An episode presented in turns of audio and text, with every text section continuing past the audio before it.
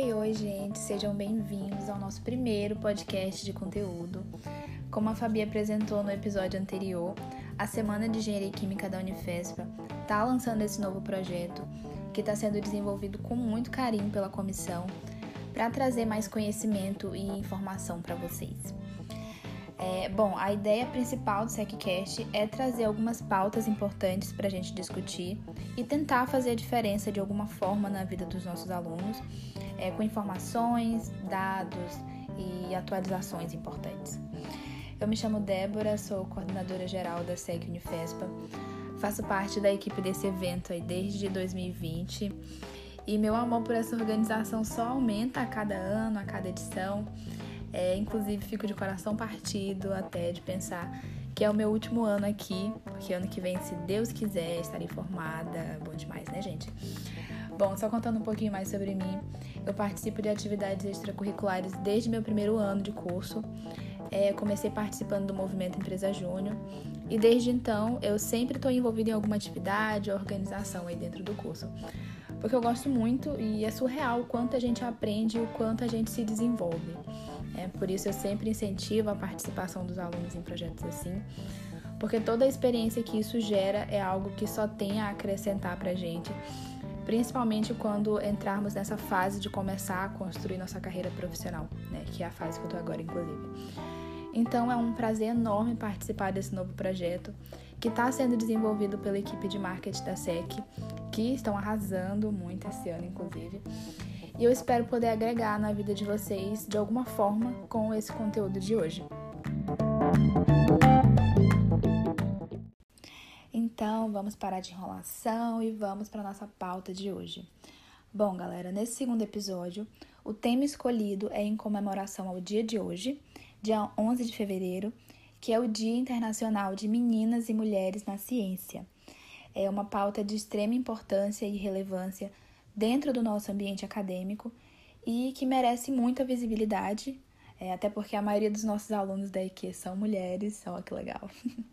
eu fiquei muito feliz quando recebi o convite para falar sobre isso hoje, porque eu acho um conteúdo muito necessário, tem muitas informações legais e importantes é, da gente ter conhecimento.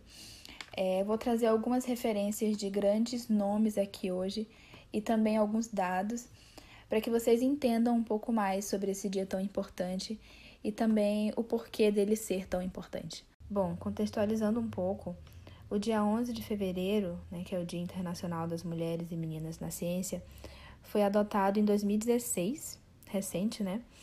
É, foi adotado pela Assembleia Geral das Nações Unidas com o objetivo principal de promover o acesso e a participação plena e igualitária das mulheres dentro dessa área, porque, para quem não sabe, os dados da ONU e da Unesco apontam que as mulheres representam menos de 30% dos pesquisadores no mundo todo. E isso mostra, né, que ainda existem barreiras e uma baixa representatividade para mulheres e meninas, principalmente nas áreas de ciências, tecnologias e engenharia também. Ó, uma informação legal é que desde que foi adotado é, esse dia ele é discutido em uma conferência internacional que reúne mulheres da ciência de diversas especialidades aí do mundo, do mundo todo, é, funcionários do governo de alto nível e representantes de organizações internacionais também. E essa assembleia ela sempre é formada em torno de um foco. E nesse sétimo ano, é, ela vai ter como foco o tema equidade, diversidade e inclusão, a água nos une. E o objetivo é, vai ser discutir o nexo da água na realização dos três pilares do desenvolvimento sustentável, que é a prosperidade econômica, justiça social e integridade ambiental. Muito legal, né? Essa, essa conferência que é realizada. Mas e vamos continuar agora com alguns dados e estatísticas.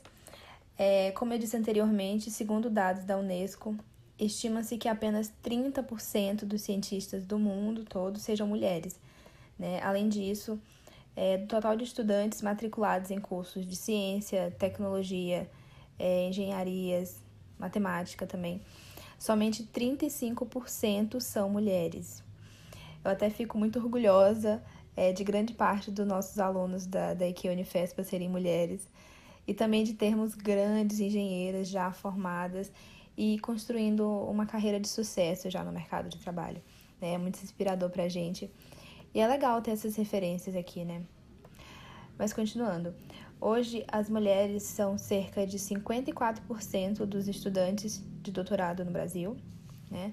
o que representa um aumento é, bem impressionante de 10% nas últimas duas décadas. Né? É, esse número ele é semelhante ao dos países desenvolvidos, como Estados Unidos, que em 2017 as mulheres conseguiram 53% dos diplomas de doutorado que foram concedidos no país. Né? E no Brasil, assim como no resto do mundo, essa participação varia muito de acordo com a área do conhecimento. É, nas ciências da vida e da saúde, por exemplo. As mulheres são a maioria dos pesquisadores, mais de 60%, enquanto nas ciências da computação e matemática elas representam menos de 25%. É, um estudo recente também mostrou que as mulheres representam apenas 24% dos beneficiários de um subsídio do governo brasileiro, que é concedido aos cientistas mais produtivos do país, né, a chamada Bolsa Produtividade. Então, para a gente ver né, que a subrepresentação em posições de liderança ainda persiste. As mulheres cientistas são apenas 14% da Academia Brasileira de Ciências. Mas eu acredito que esse cenário tende a mudar ainda, temos um longo caminho a percorrer. Nós temos capacidade é, para aumentar essa porcentagem aí sim.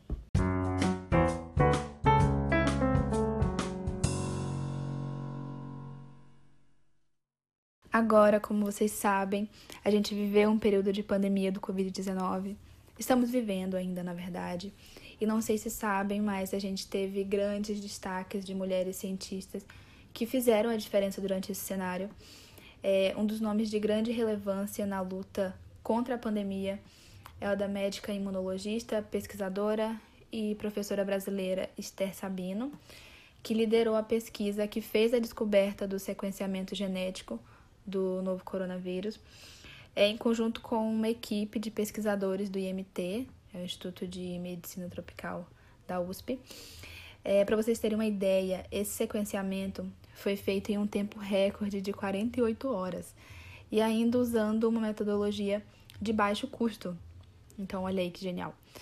É, o trabalho de toda a equipe dela facilitou o rastreamento e diagnóstico da doença quando o mundo ainda estava tentando lidar com todo esse cenário novo do, do vírus, né? Uh, além dela, outra profissional também se destacou, trabalhando junto com ela, inclusive, que foi a médica, a biomédica, desculpa, Jaqueline Góes de Jesus, que também faz parte da equipe Halo, que é uma iniciativa que juntou cientistas do mundo todo para a divulgação científica, né? E eles usaram conteúdos tanto no Twitter quanto no TikTok para informar a sociedade sobre a importância da ciência, o que eu acho que foi essencial, porque, como a gente sabe, é, as informações se popularizam facilmente nessas plataformas, né? Então foi bem genial essa estratégia. Além disso, ainda nesse cenário de pandemia, é indispensável a gente falar sobre a disseminação de informações falsas que chamamos de fake news, né? que levaram muitas pessoas a duvidarem da perigosidade e mortalidade do novo coronavírus, da eficiência de medidas de proteção individual, como o uso de máscaras também, e até da eficiência das vacinas nessa luta, entre outras é, várias inverdades que foram espalhadas. E com isso, aqui no Brasil, a gente tem um nome importantíssimo no combate a essas fake news, que é a Natália Pasternak, que é comunicadora científica brasileira formada em Ciências Biológicas pelo IB-USP e possui PhD com pós-doutorado em Microbiologia. Ela se tornou uma das vozes mais atuantes no Brasil e no combate ao negacionismo da ciência e também foi considerada pela BBC em 2021 é uma das 100 mulheres mais influentes do mundo. E ela é uma importante porta-voz em suas redes sociais e em outros meios de comunicação para falar sobre a importância das vacinas para o controle definitivo da pandemia. É, por trás dos dados de participação das mulheres na ciência, Tem também um cenário de disparidade de gênero na carreira que foi acentuado pela pandemia. Né? É, um levantamento do Parents in Science mostrou que a pandemia do Covid-19 afeta mais a produtividade acadêmica de mulheres negras com ou sem filhos e de mulheres brancas com filhos, principalmente com idade até 12 anos. É, e a pandemia tem afetado a produção científica como um todo, né? Mas o isolamento social e o trabalho remoto prejudicou muito mais a produção das cientistas mulheres do que dos cientistas homens. Porque além das tarefas normais do trabalho, as mulheres precisam dar contas de outras tarefas, dependendo da realidade de cada pesquisadora, é, como tarefas de casa e educação dos filhos, né, por exemplo.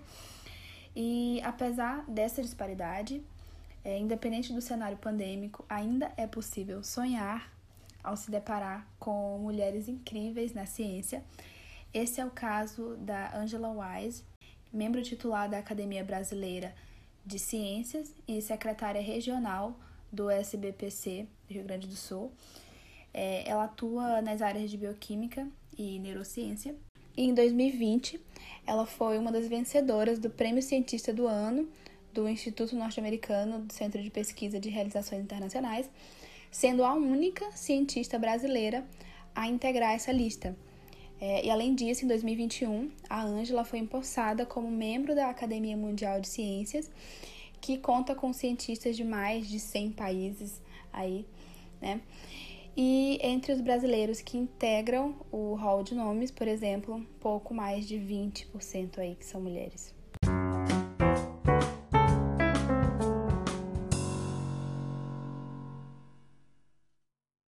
Agora a gente vai falar um pouco sobre algumas mulheres que foram além do seu tempo para a ciência e que têm o seu legado repercutido até hoje. Começando com essa que eu acredito que vocês já conheçam ou já ouviram falar, que é a Marie Curie.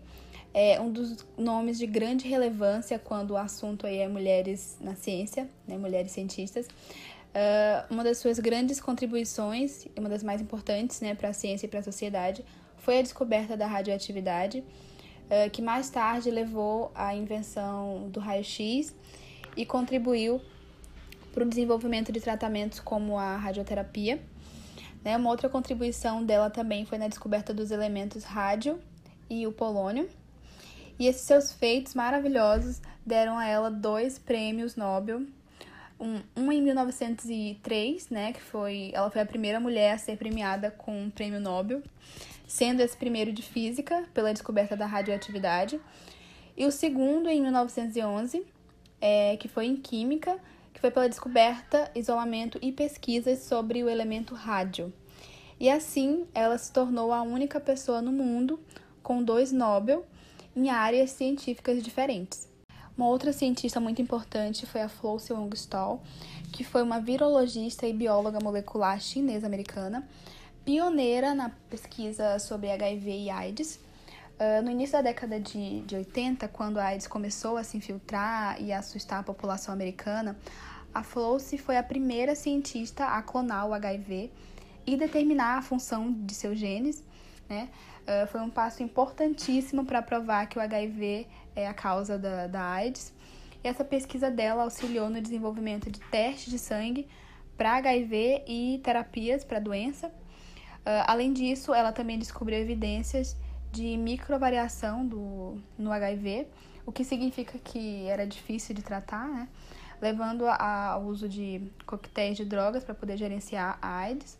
E ela foi a cientista mais citada da década de 80 por conta de sua incrível e rápida pesquisa aí sobre é, uma nova doença aterrorizante para a sociedade e em reconhecimento a essa sua brilhante pesquisa, ela recebeu diversas premiações, como ser nomeada a melhor cientista feminina dos anos 80 pelo Instituto de Informações Científicas e ser nomeada também é, uma das 50 melhores cientistas mulheres pela revista Discovery é, em 2002 e ser induzida no Hall da Fama da Mulher Internacional em 2019. Outra grande mulher foi a Elisa Gustabal, que foi uma química afro-americana que desenvolveu um extrato de óleo injetável a partir do chamugra, que é uma espécie de árvore asiática tropical, uh, que foi o tratamento mais eficaz para a hanseníase. até a década de 40. Né? Ela foi a primeira mulher e a primeira afro-americana a receber um mestrado pela Universidade do Havaí. E ela também foi a primeira professora de química feminina na, na universidade. Uh, o óleo, né, esse óleo dessa árvore, já tinha sido utilizado no tratamento da doença antes, uh, só que as formas do tratamento tinham problemas, apresentavam alguns problemas. Mas ela, apenas com 23 anos de idade, desenvolveu uma técnica que permitia que o óleo uh, dessa semente dessa árvore se tornasse injetável e que o corpo pudesse absorver. E essa técnica dela, recém-desenvolvida, é, envolvia isolar uh, compostos de éster etílico, dos ácidos graxos do óleo, né? E é, essa técnica de isolamento, conhecida como método bola, foi o único tratamento uh, para a doença que era eficaz e não causava os problemas dos tratamentos anteriores, né, que estavam causando antes, como abscessos ou gosto amargo. E, infelizmente, a Alice morreu uh, com 24 anos, uh, bem prematuramente, na verdade, e não teve tempo de publicar as suas descobertas, mas elas foram publicadas posteriormente uh, por Arthur Elden, que era químico e presidente da Universidade do Havaí. O trabalho da Alice Ball impactou diretamente as 8 mil pessoas que foram diagnosticadas com a doença e retiradas de suas casas, né? E por conta dessa sua pesquisa, os pacientes não foram mais exilados e o seu tratamento foi utilizado até a década de 40. A Universidade da Havaí não reconheceu o trabalho da Alice por quase 90 anos, mas recentemente ela foi homenageada pelo Conselho de Reagentes da Universidade do Havaí com uma medalha de distinção em 2007. Então, pessoal, é isso. Eu trouxe aí para vocês alguns dados, informações, nome de algumas mulheres aí muito importantes da ciência. Tudo isso para falar um pouco sobre esse dia muito especial. Eu espero muito que vocês tenham gostado e que tenham entendido melhor sobre esse dia e sobre sua importância. E a gente vai ficando por aqui. Fiquem ligadinhos e acompanhem os próximos episódios. Digam aí pra gente o que vocês estão achando, pra gente saber a opinião de vocês e para que a gente consiga melhorar sempre. Compartilhem com seus amigos para que eles fiquem mais por dentro dessa pauta também. Siga a gente aqui no Spotify e sigam a gente também nas nossas redes sociais, arroba Um grande abraço, galera, e até mais!